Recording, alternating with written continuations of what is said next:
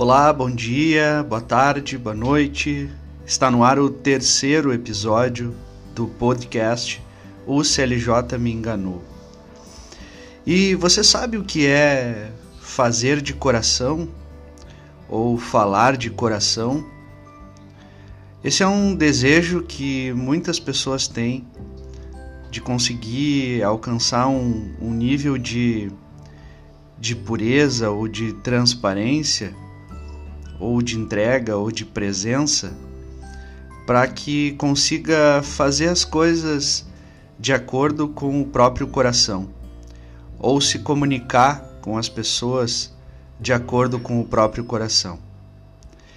Esse é o tema desse terceiro episódio do podcast O CLJ Me Enganou.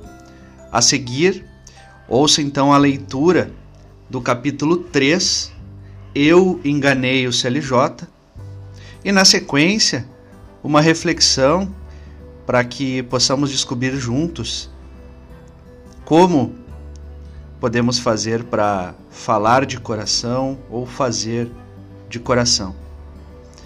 Fica comigo, eu sou Juliano Rigatti, autor do livro CLJ Me Enganou, e este é o podcast que traz a leitura, esse audiolivro do CLJ Me Enganou, com reflexões e atualizações dos capítulos de cada, de cada um dos capítulos desse livro.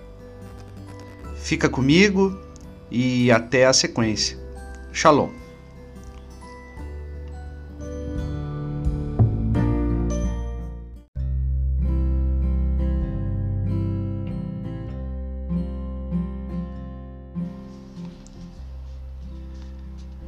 Eu enganei o CLJ.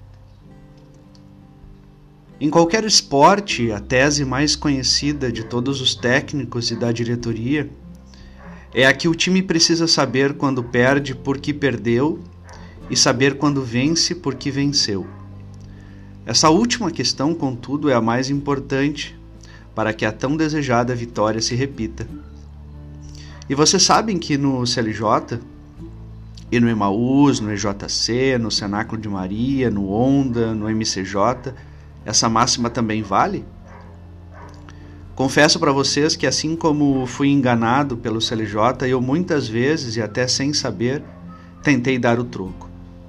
Tentei enganar o CLJ e presenciei muitos fazerem o mesmo. Explico. Os grupos de jovens, especialmente o de jovens, atraem pessoas com problemas familiares, com dificuldade de aceitação na roda de amigos e na sociedade com necessidades de reconhecer a si mesmo.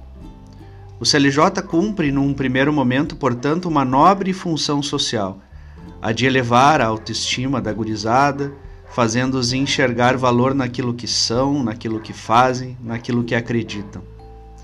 Isso tudo é importante que se deixe claro, sem exigir em troca qualquer bem ou quantia em dinheiro. É fundamental que se registre essa diferença elementar entre esta proposta da Igreja Católica e muitas outras que nos são ofertadas por aí e que estão presentes até nos centros das grandes metrópoles. Antes mesmo de catequizá-los, de convertê-los, o CLJ é uma instituição sem fins lucrativos, voltada à inclusão. E eu não precisaria repetir aqui que constatações como essa só aumentam minha admiração e minha paixão por este movimento. Mas e quando enganamos o CLJ? Quando, pecadores que somos, nos aproveitamos dessa nova fase de autoestima em alta e alimentamos nosso próprio orgulho, buscando interesses individuais, lançando mão de ferramentas como o egoísmo, a fofoca, o julgamento e a autopromoção. Ou você nunca foi testemunha de jovens que cantavam mais para mostrar a voz do que para louvar? Ou você nunca conviveu com coordenadores de equipes que mais pareciam políticos angariando votos e menos líderes pela causa de Cristo? Ou você nunca conheceu ninguém que confundia aumento de responsabilidade com aumento de glamour? Amigos em Cristo, isso é enganar o CLJ. Felizmente, as bases fortes do movimento impediam, no meu tempo, que essas práticas prosperassem. Imagino que ainda hoje as impeçam. Nunca mais esqueci o que o padre Flávio Canísio Stephen, então diretor espiritual de um curso aqui em Canoas, me disse, acho que em confissão: Juliano, Deus não condena o pecador, mas é implacável com o pecado. E por condenarmos o pecado sem nunca perder a esperança no pecador, é que ainda ajudamos este movimento a prosperar. Porque o mesmo jovem que um dia canta para que o elogiem, um dia cantará por Deus e encherá os olhos de lágrimas de alguém. O mesmo que luta por causa própria, um dia canalizará todo o seu talento de comunicador para fazer daquele retiro o melhor retiro de todos. E o mesmo que deseja ser admirado como coordenador, um dia voltará para casa agradecendo a Deus por ter contribuído para a conversão de muitos, apenas limpando o chão e os banheiros da casa onde o curso foi realizado. Como no futebol, como no vôlei, também no CLJ é importante que saibamos por que vencemos. Digo com a convicção de quem já venceu e de quem já viu muitos vencerem em Cristo. O segredo está no que entendemos por doação, por caridade. O segredo da vitória em um momento de espiritualidade, em uma palestra ou em um curso de três dias está em fazer com amor, não esperando absolutamente nada em troca. Se precisamos saber por que vencemos, voltemos nosso olhar para a Eucaristia e sigamos o seu inesquecível exemplo de doação.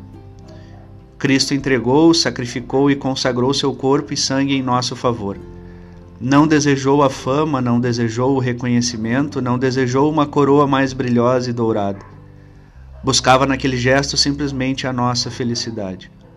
É só por isso, costumo dizer, dividiu a nossa história e até a dos ateus em antes de Cristo e depois de Cristo.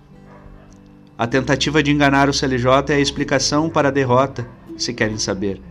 Somos todos apóstolos operários da grande messe e o Espírito Santo é que nos capacita para que façamos o melhor de nós e nos prepara para que esperemos, em troca do esforço, a melhor das recompensas, a conversão do próximo.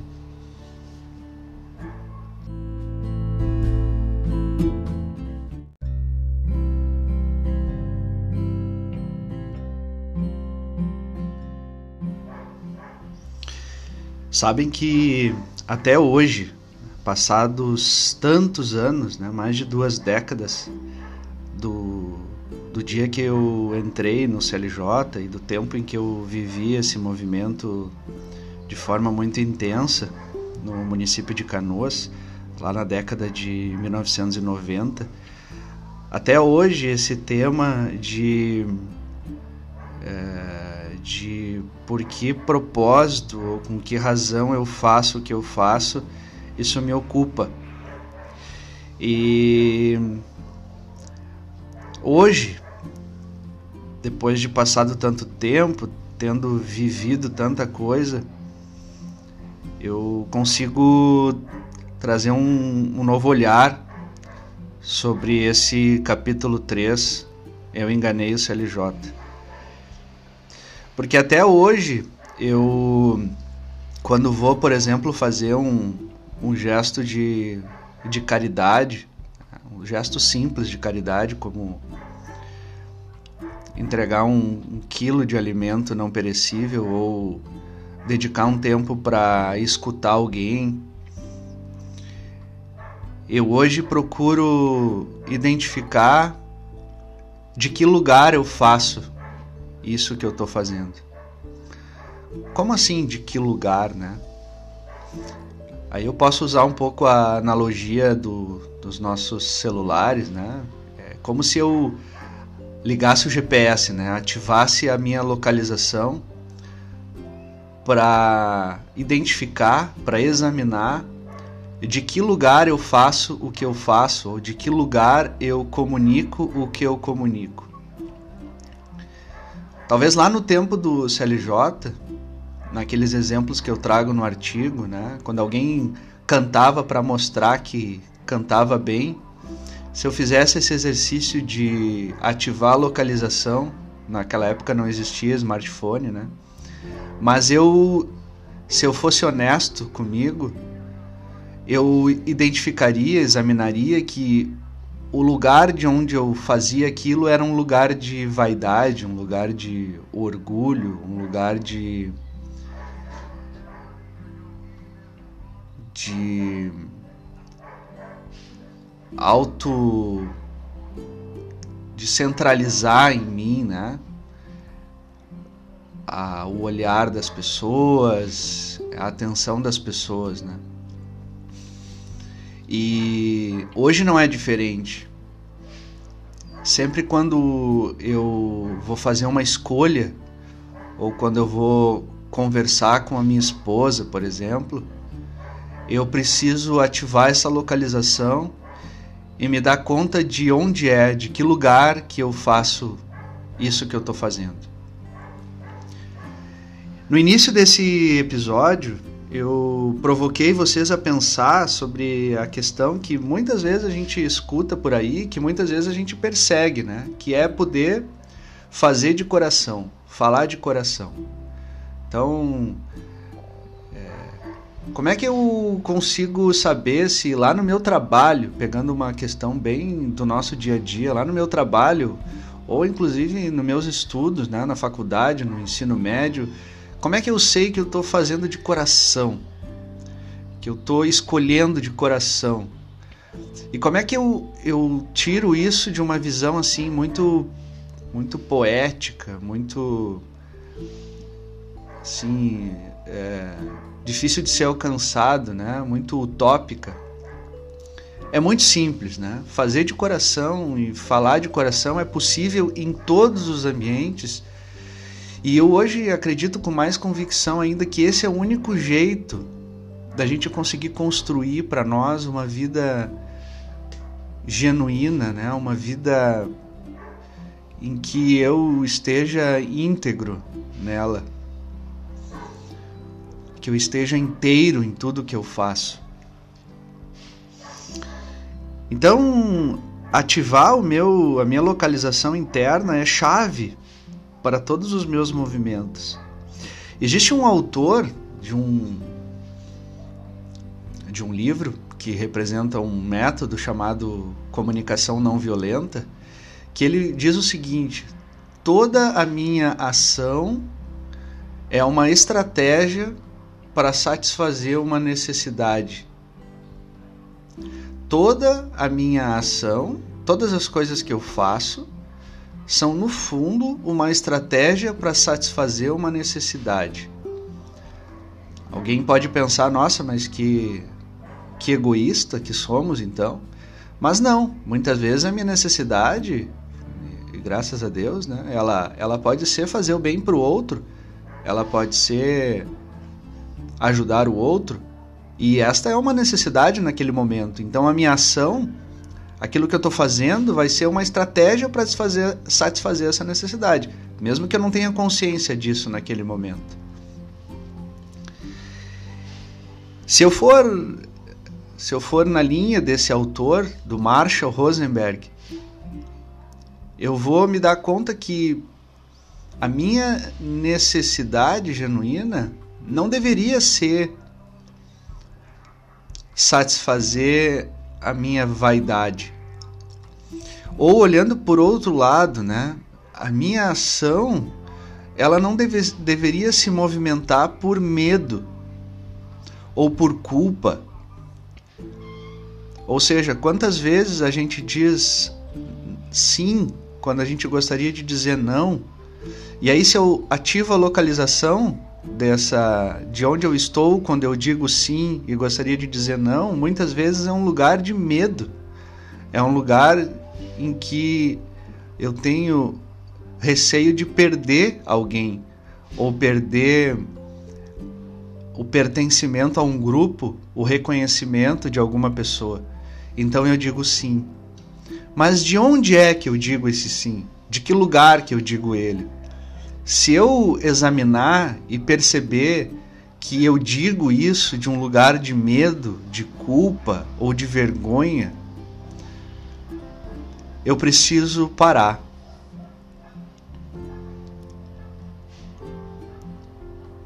Eu preciso silenciar eu preciso rezar, preciso me escutar e perceber que esse Deus que habita em mim, ele quer que eu faça ou que eu escolha ou que eu me comunique de um único lugar, a partir de um único lugar. De um lugar de abundância, de um lugar de beleza, de um lugar de inteireza. Não de um lugar de orgulho, de vaidade, de prepotência ou de raiva, de medo, de culpa ou de vergonha. Então, como que nos meus estudos, no meu trabalho, na minha família, no CLJ, no movimento de casais, como que eu faço as coisas de coração? Quando é que eu sei que o que eu estou fazendo é de coração? Me parece simples, embora difícil. É simplesmente não fazer a partir de um lugar de medo a partir de um lugar de culpa, a partir de um lugar de orgulho, a partir de um lugar de vaidade. Quando eu consigo limpar isso tudo, quando eu consigo dispensar todas essas coisas, descartar todo esse pecado, porque isso é pecado, né? Eu tô eu tô usando de um atalho e o pecado é um atalho né? Eu estou usando de um atalho para satisfazer algo que não é genuíno, que não é de Deus. Quando eu limpo isso tudo, o que sobra é o meu próprio coração.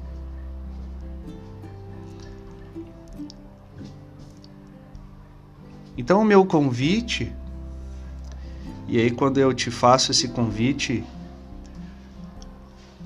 a lição que eu recebi dos dependentes químicos é que quando eu te falo, o ouvido mais perto da minha boca é o meu próprio ouvido. Quando eu te faço esse convite, eu faço esse convite para mim também. Eu renovo em mim esse propósito para que na minha vida, mesmo se eu vá mesmo se eu vá decepcionar alguém, mesmo que eu vá perder uma oportunidade de trabalho, ou mesmo que eu vá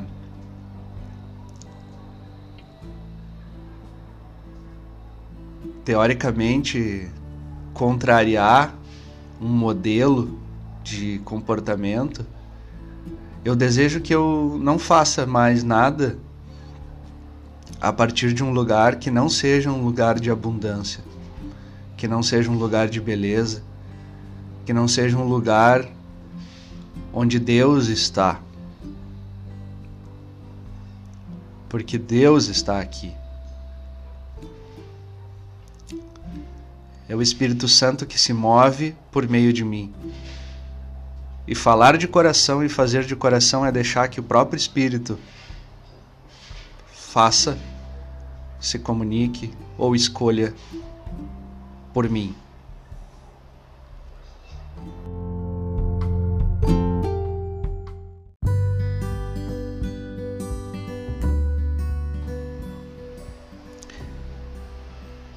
Chegou ao fim então o terceiro episódio do podcast O CLJ Me Enganou, que iniciou esse projeto em maio de 2021, num ano de pandemia, num ano completamente diferente, excepcional de todos os outros anos. Um tempo em que nós fomos todos nós convidados a ficarmos em casa e isso, mesmo para aqueles que não puderam ficar nas suas casas, mesmo estes também ficaram mais na sua própria casa interna.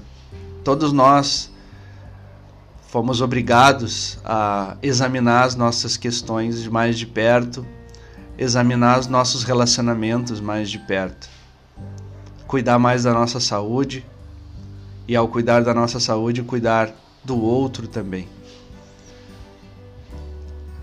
com todos os seus sofrimentos causados, é possível dizer que a pandemia nos tornou mais cristãos. Na medida em que nos mostrou que aquilo que eu faço influencia, impacta na vida do outro.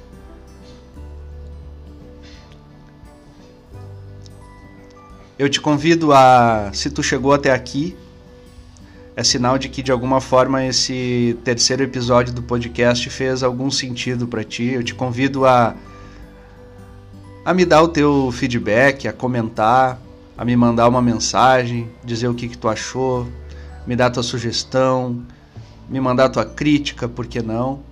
E compartilhar, compartilha com o teu grupo, compartilha com teus amigos, para que mais pessoas possam trocar conosco, possam ouvir essa partilha e a gente possa ir crescendo junto nessa busca, nesse despertar que o próprio Cristo nos pede, né? que estejamos sempre vigilantes.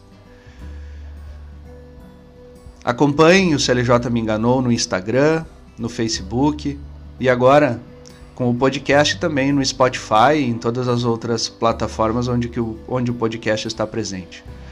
Eu sou Juliano Rigatti, autor do livro CLJ Me Enganou, e aqui me despeço. Um grande abraço, Shalom.